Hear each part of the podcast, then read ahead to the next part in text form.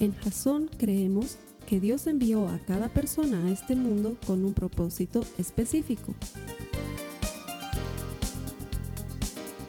Nuestra misión es ayudarte a que tengas una relación personal con Jesús y a través de ella encuentres ese propósito para tu vida. Queremos ayudarte a alcanzar ese propósito. Es nuestra oración que este podcast te ayude a tener visión, a tener jazón.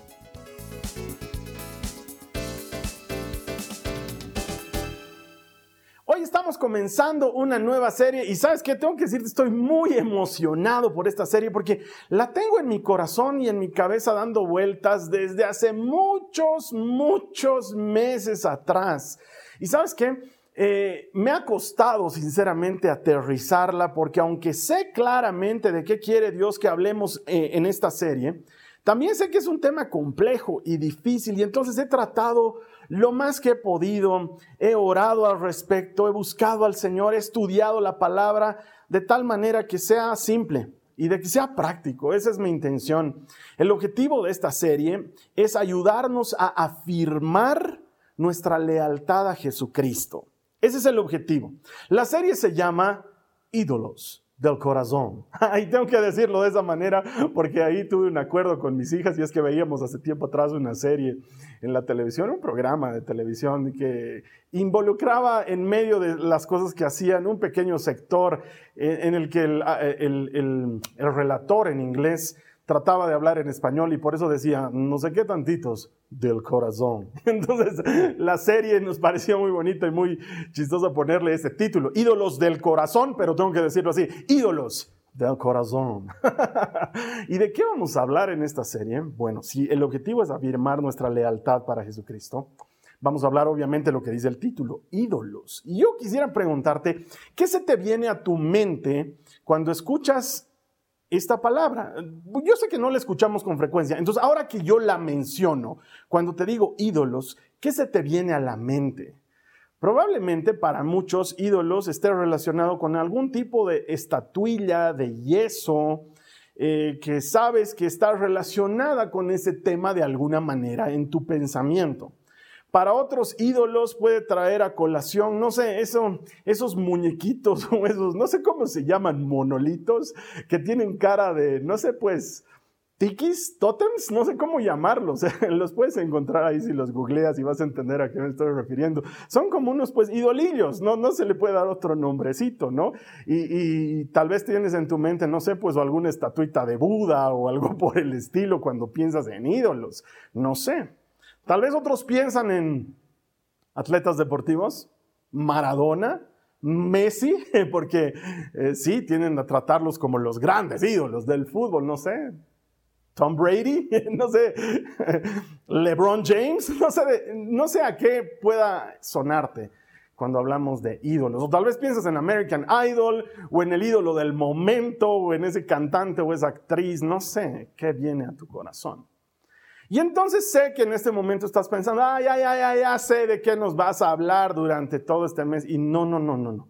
Te aseguro que no voy a hablar de lo que estás esperando. Sí voy a hablar de ídolos, pero mi compromiso es que durante tres semanas te voy a hablar de ídolos como nunca nadie en tu vida te habló del tema. Y lo voy a explicar de tal forma que estoy seguro que va a desencostrar muchas ideas que tenemos allá adentro erróneas, te va a ayudar a romper ciertas ataduras y muchas cadenas en las que nosotros mismos nos metemos y te va definitivamente a conducir a afirmar tu lealtad para con Jesucristo. Así que si me permites, me gustaría comenzar con una oración. Estoy seguro que lo necesitamos y estoy seguro que me quieres ayudar a orar por este tema. Quisiera, quisiera orar por mí, si me permites. Señor, dame las palabras, habla a través de mí, conducí mis pensamientos y guía mi corazón, de tal manera que lo que voy a exponer sea claro, sea simple, pero no se aleje ni un punto de tu verdad eterna. Señor, no me permitas hablar a mí, sino que te pido que por medio de mí sea tu Espíritu Santo el que se dirija a quien sea que esté viendo o escuchando este mensaje hoy o en cualquier otro momento del tiempo. Sé que tú has elegido este momento para hablar de esto. ayúdanos a comprenderte. En el nombre de Jesús. Amén. Yo tengo una historia bien interesante con estos temas de idolatría. Cuando era muy jovencito conocí a Jesús. Yo conocí a Jesús cuando tenía 14 años. Y ya para mis 15, 16 años, aunque no lo creas, ya estaba predicando y ya estaba enseñando porque mi hambre y mi deseo de conocer al Señor era tan profundo y tan fuerte que yo me aceleré y empecé a pasar cursos y a comerme la Biblia y a tratar de entenderla y empecé a enseñar. Y teníamos una actividad bien bonita que se llamaba el Seminario de la Vida en el Espíritu. Hasta ahora la sigo teniendo en mi mente y en mi corazón como algo muy hermoso que nos permitía llegar a gente que no conocía a Jesús y hablarles del Evangelio.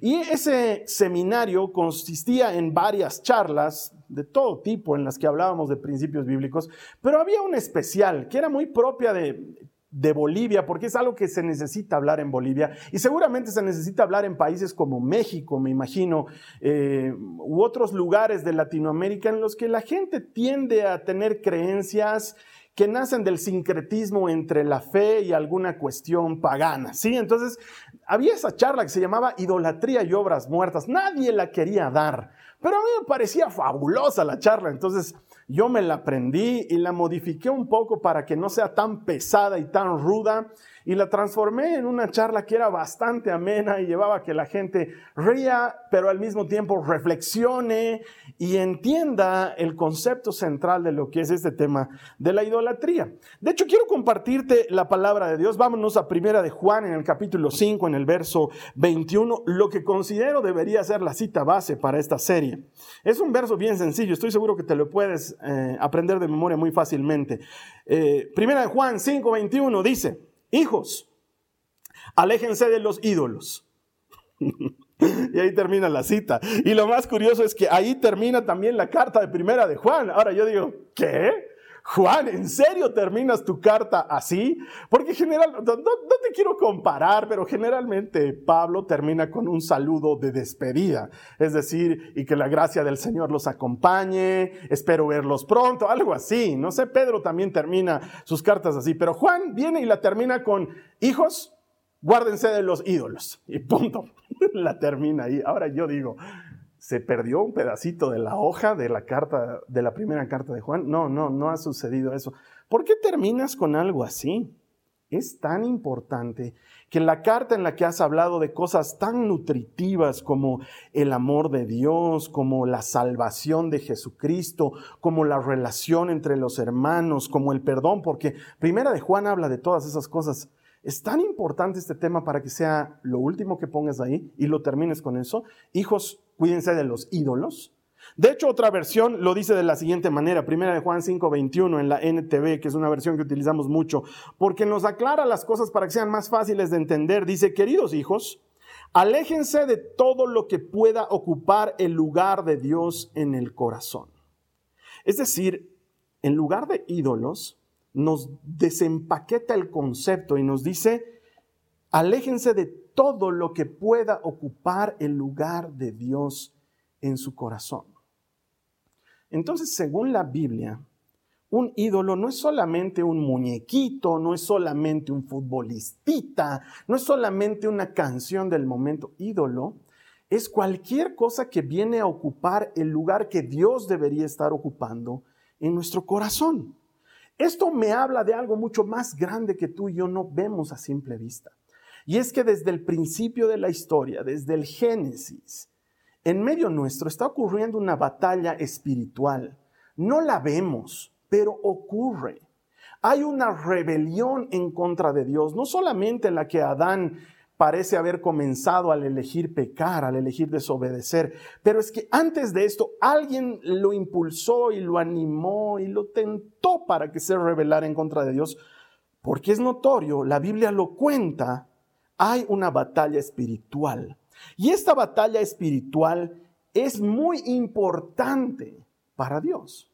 De hecho, si pudiésemos decir de qué trata la historia bíblica, Muchos diríamos trata de la salvación, la manera en la que Dios eh, implementa su reino de justicia en medio de un mundo caído. Y sí, tienes toda la razón, pero si hilamos fino, vamos a entender que toda esta historia bíblica se trata de un solo asunto, lealtad.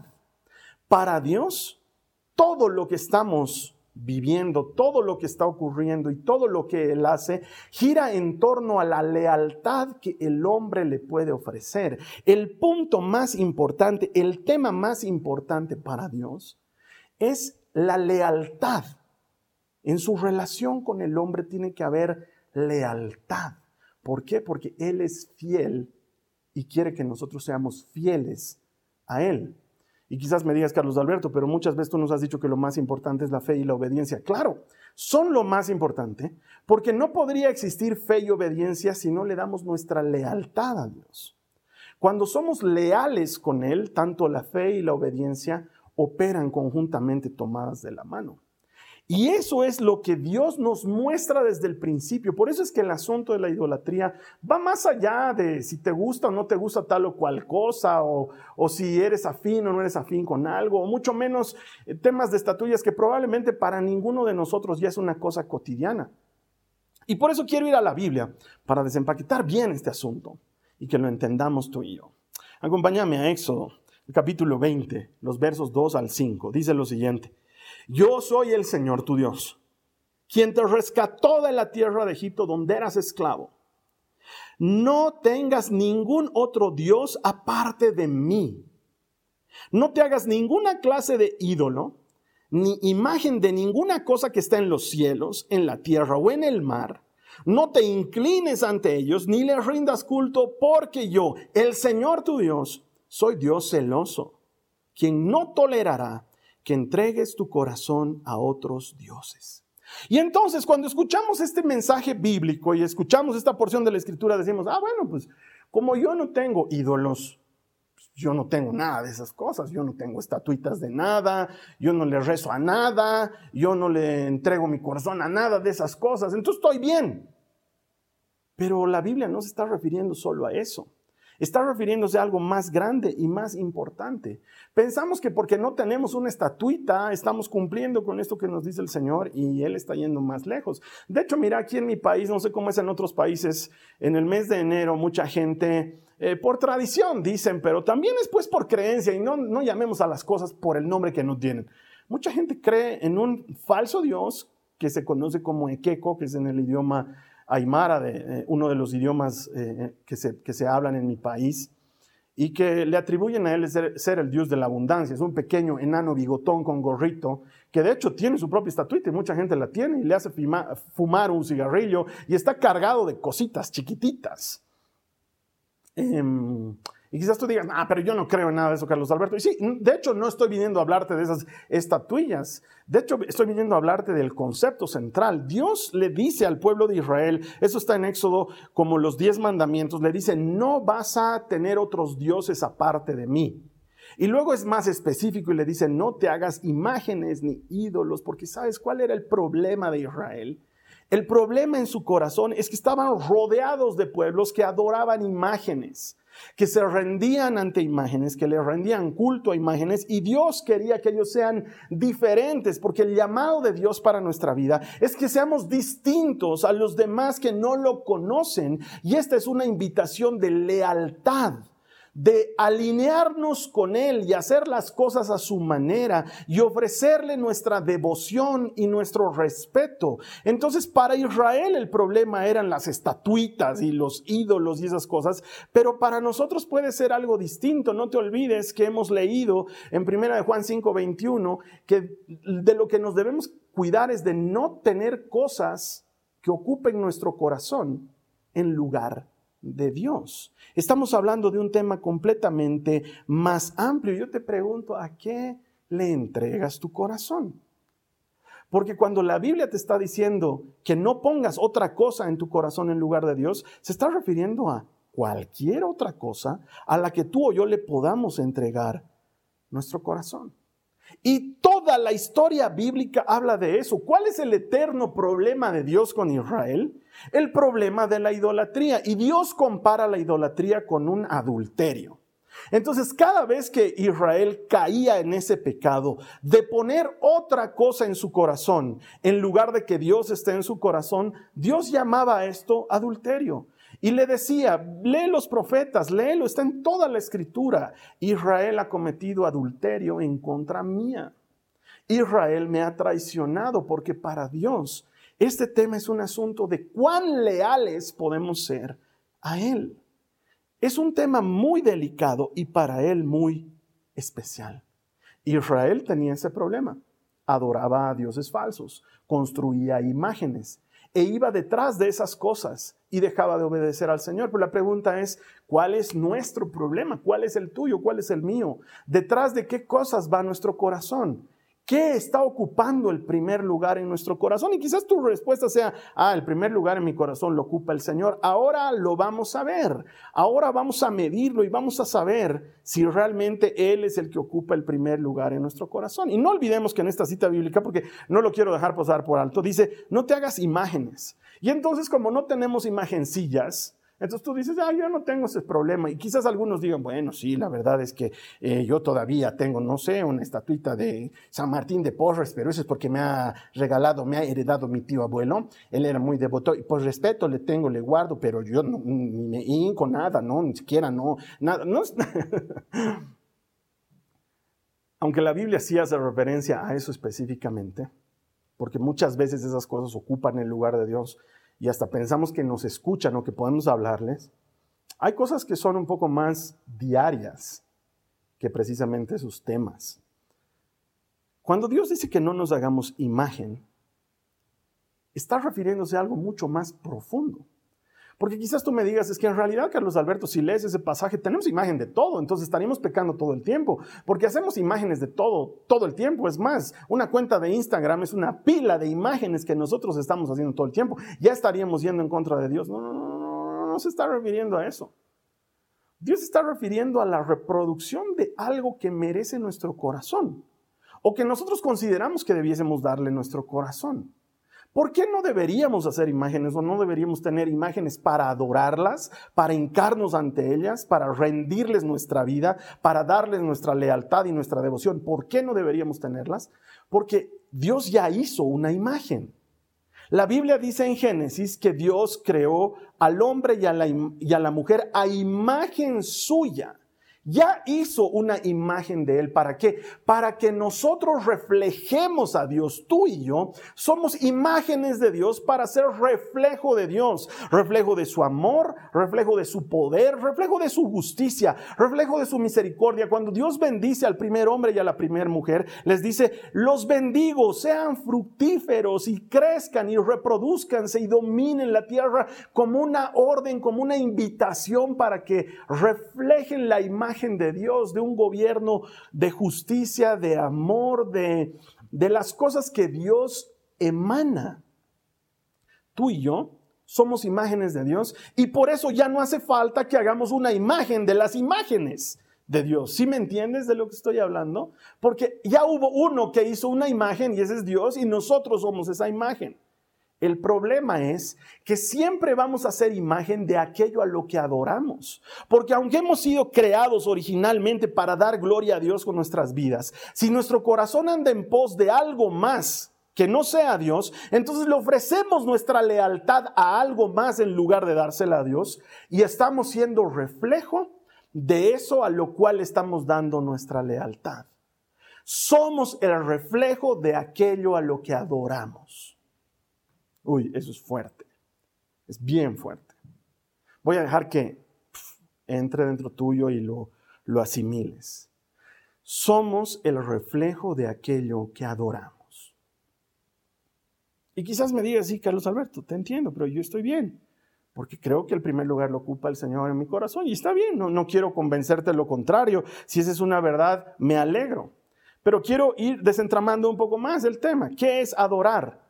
Bíblicamente hablando, la palabra adorar, tanto en griego como en hebreo, en ambos idiomas en los que la Biblia ha sido escrito, literalmente significa postrarse. Esto es ponerse de rodillas. La palabra adoración significa ponerse de rodillas en un acto de rendición, en un acto de entrega de lealtad. Quien adoraba es quien se postraba delante de algo o de alguien Adorar literalmente es rendirte por completo, porque cuando nos ponemos de rodillas, lo que estamos haciendo es un gesto de rendición absoluta.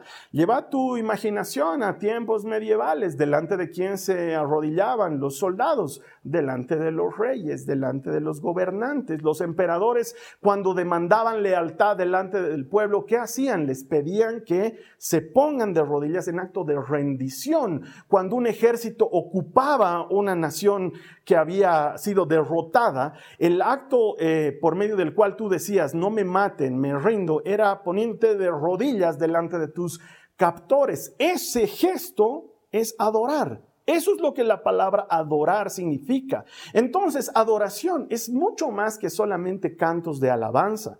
Es mucho más que solamente una reunión en la cual bailamos y nos alegramos. ¿Eso es adoración? Sí, lo es porque de esa manera le estamos entregando nuestro corazón a Cristo, nos estamos rindiendo a Él. Pero en general, cualquier acto de rendición es adoración. Y entonces ahí viene un tema muy importante porque la adoración pasa de ser una acción y se transforma en un estilo de vida. Oye, los seres humanos, independientemente de si son creyentes o no, independientemente de su nacionalidad o de su raza, independientemente de su edad, los seres humanos adoramos todo el tiempo. ¿Cómo es eso, Carlos Alberto? ¿Has entendido el concepto que te he explicado? Adoración es una rendición.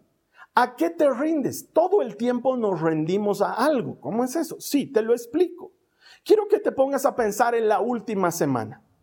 Quiero que respondas para ti misma, para ti mismo. ¿A qué le has dedicado todo tu tiempo? O la mayor parte de él. ¿A qué le has dedicado tu esfuerzo?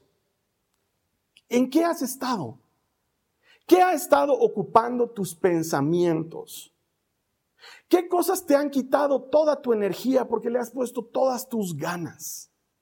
¿A qué le has destinado tus recursos, tanto económicos como de otra naturaleza? ¿En qué has puesto tu vida? Porque aquello en lo que te has desgastado es aquello a lo que adoras. Si le estás dedicando todo tu tiempo y toda tu energía a tu trabajo, adivina que estás adorando, porque eso es adorar, es rendirse por completo. Si le has dedicado todo tu tiempo, tu, pensamiento a una preocupación, a resolver un problema, adivina que estás adorando. Si le dedicas todo tu tiempo, tus energías, tu fuerza, tu creatividad a alguien, a alguna persona, adivina que estás adorando. Porque adorar es eso, es entregar todo de ti. Y quizás me digas, pero Carlos Alberto, ya te estás yendo al extremo. Yo tengo que trabajar para vivir, yo tengo que atender a mis hijos, tengo responsabilidades, no puedo hacerme al loco, no puedo hacerme a la loca. Eso no es adorar, Carlos Alberto. Yo estoy viviendo una vida normal. Déjame que te diga qué dice la palabra de Dios al respecto. Acompáñame a 1 Corintios 10 en el verso 31 que dice lo siguiente. Así que, sea que coman o beban, o cualquier otra cosa que hagan, háganlo todo para la gloria de Dios. Cualquier otra cosa que hagan. Podemos hacer cosas y que eso sirva para darle gloria a Dios. Entonces, como que eso trae un poco de alivio, dice, ya, ya estoy entendiendo. Mira, podemos adorarlo en cualquier cosa que hagamos. Podemos servirle con cualquier actividad nuestra. Podemos rendirle nuestra vida al Señor independientemente de lo que hagamos, porque Pablo está siendo claro en las escrituras, cualquier cosa que tú hagas, hazlo para darle gloria. ¿Por qué? Porque lo que sea que estés haciendo está consistiendo en un acto de adoración a algo o a alguien. Te vuelvo a leer otra cosa que dicen las escrituras. Mira, Colosenses, el capítulo 3, los versos 17 y 23. Vamos a leer versos saltados. Dice, y todo lo que hagan o digan, todo, háganlo como representantes del Señor Jesús y den gracias a Dios Padre por medio de Él. Todo lo que hagas o digas, todo. Entonces, no había sido tanto un asunto de qué hacemos, como más bien un asunto de para quién lo hacemos. Porque al hacerlo para alguien, es a ese alguien a que estamos adorando. Ahora mírame. Si todo lo que tú has hecho la pasada semana gira en torno a ti, adivina quién está en el centro de tu corazón. Entendé lo que te está diciendo Juan hace un rato cuando te dice, hijos, cuídense de no poner a nada en su corazón que no sea Dios. Si todo lo que has hecho la última semana gira en torno, tal vez no a ti, pero a alguien que amas, adivina a quién estás adorando. Si todo lo que has hecho la última semana no gira en torno a ti, no gira en torno a alguien a quien amas, gira en torno a alguien a quien le temes o a alguien a quien le debes obediencia, adivina a quién estás adorando. Pero si todo lo que haces, sea tu trabajo, sea atender a tu familia, sea cumplir con tus responsabilidades, lo haces para darle gloria a Dios, adivina a quién estás adorando. Ah, ídolos del corazón. Es una cuestión de lealtad. Podemos trabajar, podemos atender a nuestra familia, podemos cumplir nuestras responsabilidades y darle gloria a Dios. Podemos hacerlo cuando lo hacemos para Él. Me has debido escuchar alguna vez decirte, tú no trabajas para tu jefe, trabajas para Dios. Tú no recibes tu sueldo de tu empleo, tú lo recibes del Señor, Él es tu fuente. ¿Por qué? Porque mi intención, mi anhelo es que volvamos a la palabra y entendamos que es a Dios a quien seguimos y servimos. Seas doctor, seas abogado, seas periodista, seas ama de casa, seas comerciante, seas emprendedor. Si lo haces para darle gloria a Dios, a Él estás adorando porque sabes que adorar no es algo que hacemos, es quienes somos. Hemos sido creados como criaturas de adoración y estamos adorando todo el tiempo, seamos creyentes o no. A alguien nos estamos rindiendo, a alguien le estamos dando nuestra energía, a alguien le estamos entregando nuestra vida. Lo estamos haciendo. Esto no tiene que ver con que creas o no. Puedes conocer un amigo tuyo que no solamente no cree, sino que hasta blasfema en contra de Jesucristo. Y todo lo que hace en su vida gira en torno a algo. Ese amigo tuyo está adorando a eso a lo que le dedica toda su vida. Y lo mismo pasa contigo y lo mismo pasa conmigo. En torno a quién gira tu vida. Porque en torno a lo que gira es el objeto de tu adoración. Y eso es el tema más importante para Dios. De hecho, un maestro de la ley trata de poner a prueba a Jesús. Y le dice, rabí, enséñanos con verdad. Eres un buen rabí.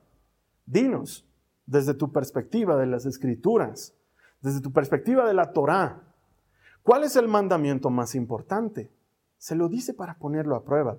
Jesús no dice, wow, me la has puesto difícil, sabes que hay 613 mandamientos, elegir el más importante es como buscar una aguja en un pajar. Mm, tengo unos cuantos favoritos, te diré, pero la verdad es que para elegir, no, Jesús no se va con vueltas. En cuanto recibe la pregunta, él responde inmediatamente haciendo alusión a una porción de las escrituras judías que se llaman el Shema. El Shema es una antiquísima oración, una antiquísima declaración bíblica que se encuentra escrita en Deuteronomio y que los judíos devotos en la época de Jesús e incluso hasta hoy, dos veces al día la repiten como una manera de enfocarse en quién es Dios enfocarse en su presencia, pero sobre todo alinear su corazón para ser absolutamente leales con Dios. Esto es lo que le responde Jesús. Está en Deuteronomio, en el capítulo 6, los versos 4 al 5. Jesús hace alusión a esta porción de la escritura que dice, escucha Israel, el Señor es nuestro Dios, solamente el Señor. Ama al Señor tu Dios con todo tu corazón, con toda tu alma y con todas tus fuerzas. Si a Jesús le preguntan qué es lo más importante, Y él dice, lo más importante es tu lealtad para con Dios. Que le ames con todo tu corazón, con toda tu alma y con todas tus fuerzas. Que sea Él y solamente Él el centro de tu vida. Si Jesús dice que es lo más importante, yo creo que es lo más importante. Él tiene toda la razón del mundo. Si Jesús dice que nuestra lealtad para con Él es lo más importante, mi hermana, mi hermano, te aseguro que es lo más importante. Es entonces cuando necesitamos entender lo que está sucediendo. Desde el Génesis hasta el Apocalipsis, una y otra vez Dios está tratando de sembrar este principio en el corazón del hombre para que libremente elijamos si vamos a seguir a los dioses que siguieron otros o si vamos a seguir al Dios que nos sacó de la esclavitud, del pecado. Porque la vida de muchas personas no gira en torno a Cristo aun cuando somos cristianos. La vida de muchas personas y probablemente la tuya, no sé a quién le estoy hablando, no gira en torno a Cristo. Sentimos que Cristo es más como un ayudador, como una muleta. Cuando estoy cojeando la necesito, pero luego cuando ya estoy caminando bien ya no la necesito y la dejo de lado. Y no es que no la quiero, la amo, es una gran muleta, pero no he hecho mano de ella todo el tiempo porque mi vida no gira en torno a ella. Pero sabes que cuando eres cojo, cuando has perdido la capacidad de usar tus dos pies, esa muleta lo es todo en tu vida. Y hasta que no reconocemos que estamos rotos, que nos hemos quebrado a causa del pecado, no entendemos que necesitamos esa muleta más que cualquier cosa en esta vida. Y solo entonces nuestra vida gira en torno a esa muleta. Ay, perdóname Jesucristo si estoy utilizando un ejemplo tan pobre. En torno a qué gira tu vida en torno a tener más, en torno a ser más, en torno a saber más, en torno a, muchos decimos, y, no creo que sea algo malo en el corazón, ¿no? O sea, tú dices, me esfuerzo por mi familia o me esfuerzo por mis hijas, por mis hijos, eh, vivo para mi esposo, vivo para mi esposa, pero ¿sabes qué? Todo eso lo puedes hacer mientras gire alrededor de Cristo. Entonces trabajo para darle gloria al Señor y honro mi familia para darle gloria a Él y amo a mi esposo, amo a mi esposa para reflejar la gloria de Dios. Soy su imagen y quiero reflejar a aquel a quien adoro, honro sus mandamientos, sigo su palabra, le creo y le hago caso. En torno a qué gira tu vida. Esta es una invitación a ponerlo en el primer lugar, a revisar tus prioridades y entender que con cada acto tuyo estás adorando a alguien. Que esos actos terminen por servir para adorar a aquel que nos rescató de la esclavitud del pecado. Entonces, mi obediencia es un acto de adoración. El objetivo de esta serie es eso es ayudarte a afirmar tu lealtad para con Jesucristo, porque según Él, amarle con todo lo que somos es lo más importante. Y si Él dice que es lo más importante, yo le creo.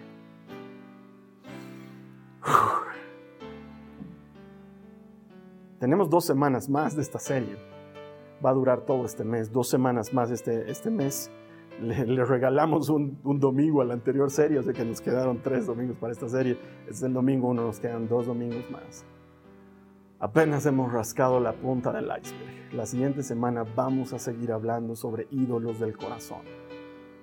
No me voy a cansar hasta que tú y yo entendamos que esta historia es un asunto de lealtad con Dios. Te invito a que organices tus prioridades, a que afirmes tu lealtad con Cristo. Si tú quieres hacerlo ahora, quizás este mensaje te ha ayudado a entender que sin darte cuenta muchas veces, sin hacerlo intencionalmente, le has quitado tu lealtad al Señor por ponerla con alguien más, contigo mismo, o con otra persona, o con otra cosa o actividad. Y ahora dices, Señor, entiendo y quiero volver a alinearme contigo. Si ese es tu deseo, por favor, oraremos juntos. Quiero ayudarte en esta oración, quiero hacerla yo mismo. Vamos a orar y vamos a decirle al Señor, Señor Jesús, gracias, porque tu palabra es aguda y penetrante como espada de dos filos. Y hoy me has ayudado a entender muchas cosas que yo no había pensado y a darme cuenta de que mi lealtad ha estado comprometida con otras cosas aún sin haberlo hecho intencionalmente. Hoy, Padre, en el nombre de Jesús, tomo la decisión, díselo al Señor, me sacudo a mí mismo, me sacudo a mí misma y tomo la decisión de volver a ofrecerte mi lealtad completa y absoluta. Escucha, oh Israel, el Señor tu Dios es uno y amarás al Señor con todo tu corazón, con toda tu alma y con todas tus fuerzas. Ese es mi deseo, ese es mi compromiso. Te entrego mi lealtad hoy a ti y solamente a ti, Jesucristo, el Rey. Gracias, gracias por darme esta oportunidad. Amén y quizás nunca hayas recibido a Jesús como tu Señor, quizás dices, wow, creo que ni siquiera nunca le di el primer lugar, creo que no le entregué mi vida por completo. Oye, yo te ayudo a hacerlo, es una cosa bien sencilla, solamente tienes que reconocer que has pecado y pedirle perdón por esos pecados y declararlo como el Señor de tu vida. Después de todo eso es lo que hemos leído en los primeros mandamientos en Éxodo, ¿te acuerdas? Yo soy el que te liberó de la esclavitud de Egipto. nuestro Egipto es pecado, es esa vida que teníamos antes de Él. Quizás ahora estás listo, lista para entregarle tu vida al Señor y yo puedo ayudarte a hacer esa oración. ¿Quieres hacerla conmigo? Es muy sencilla, repetir conmigo. Señor Jesús, te pido perdón por todos mis pecados. Te recibo como mi Señor y mi Salvador. Te entrego mi vida por completo. Por favor, escribe mi nombre en tu libro. Amén. Si tú has hecho esta oración, felicidades, el reino de los cielos en este momento está celebrando y nosotros contigo porque la Biblia promete que todo el que encuentra a Dios encuentra vida. Tú acabas de encontrarlo, nos alegramos mucho con la decisión que has tomado. La siguiente semana vamos a seguir hablando de ídolos del corazón, así que te voy a esperar aquí para que sigamos conversando de este tema. ¿Qué tal si le compartes este mensaje a alguien más? Seguro alguien necesita escucharlo para que luego también se una a nosotros en esta celebración que tenemos permanente, en esta celebración que es continua para los que vivimos abrazados de las promesas del Padre. Que todo el que encuentra a Dios encuentra vida, ya te lo dije hace un momento, pero que esta celebración sea permanente. Nos vemos aquí la siguiente semana. En tanto que el Señor te bendiga. Esta ha sido una producción de Jason Cristianos con Propósito. Para mayor información sobre nuestra iglesia o sobre el propósito de Dios para tu vida, visita nuestro sitio web www.jason.info. Allí encontrarás muchos recursos para animarte en tu relación con Dios, enseñanzas, nuestro blog, prédicas y mucho más lo deletreamos www.jazon.info. También puedes visitarnos en nuestro sitio en Facebook www.facebook.com barra Que Dios te bendiga abundantemente. Muchas gracias.